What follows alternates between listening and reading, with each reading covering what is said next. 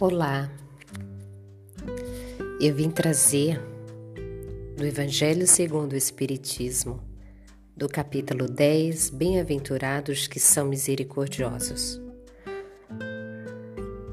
O Kardec vem trazer no tema o sacrifício mais agradável a Deus. E tem a seguinte parábola de Mateus, capítulo 5, versículo 23 a 24.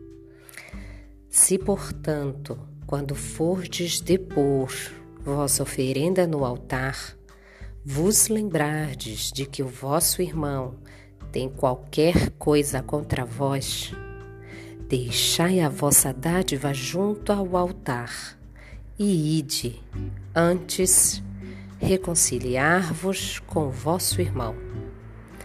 Depois, então, voltai a oferecê-la.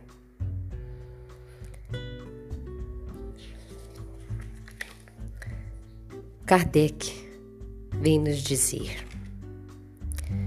quando diz ide reconciliar-vos com vosso irmão, antes de depordes a vossa oferenda no altar, Jesus ensina que o sacrifício mais agradável ao Senhor é o que o homem faça do seu próprio ressentimento, que antes de se apresentar para se por ele perdoado, precisa o homem talvez haver perdoado e reparado o agravo que tenha feito a algum de seus irmãos.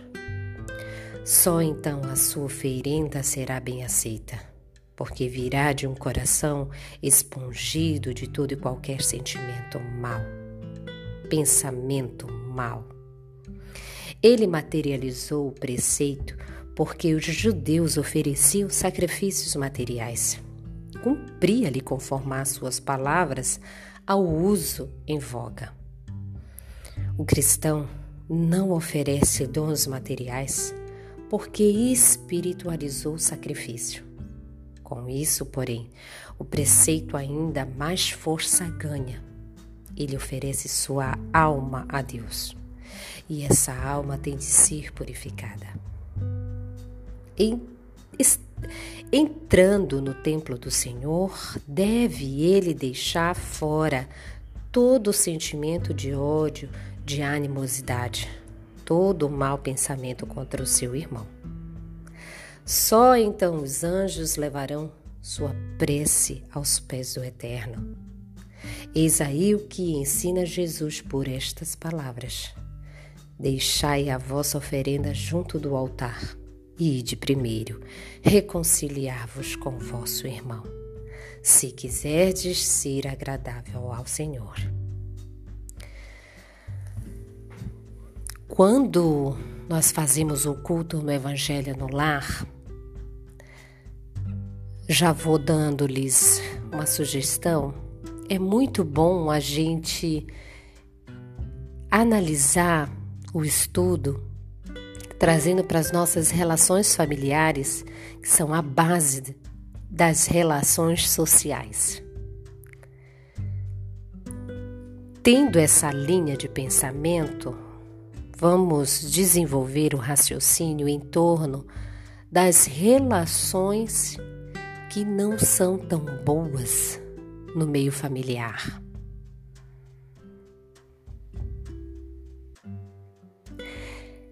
É muito dolorido tocar nos assuntos que a alma lateja.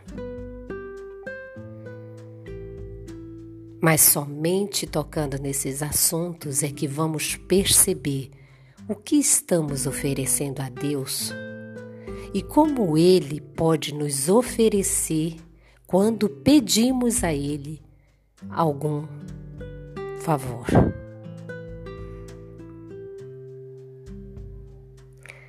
Quando se trata de perdão, vamos tratar das feridas que os espíritos têm devido aos relacionamentos íntimos mas é olhando para essas feridas que vamos saber como está o nosso relacionamento com Deus.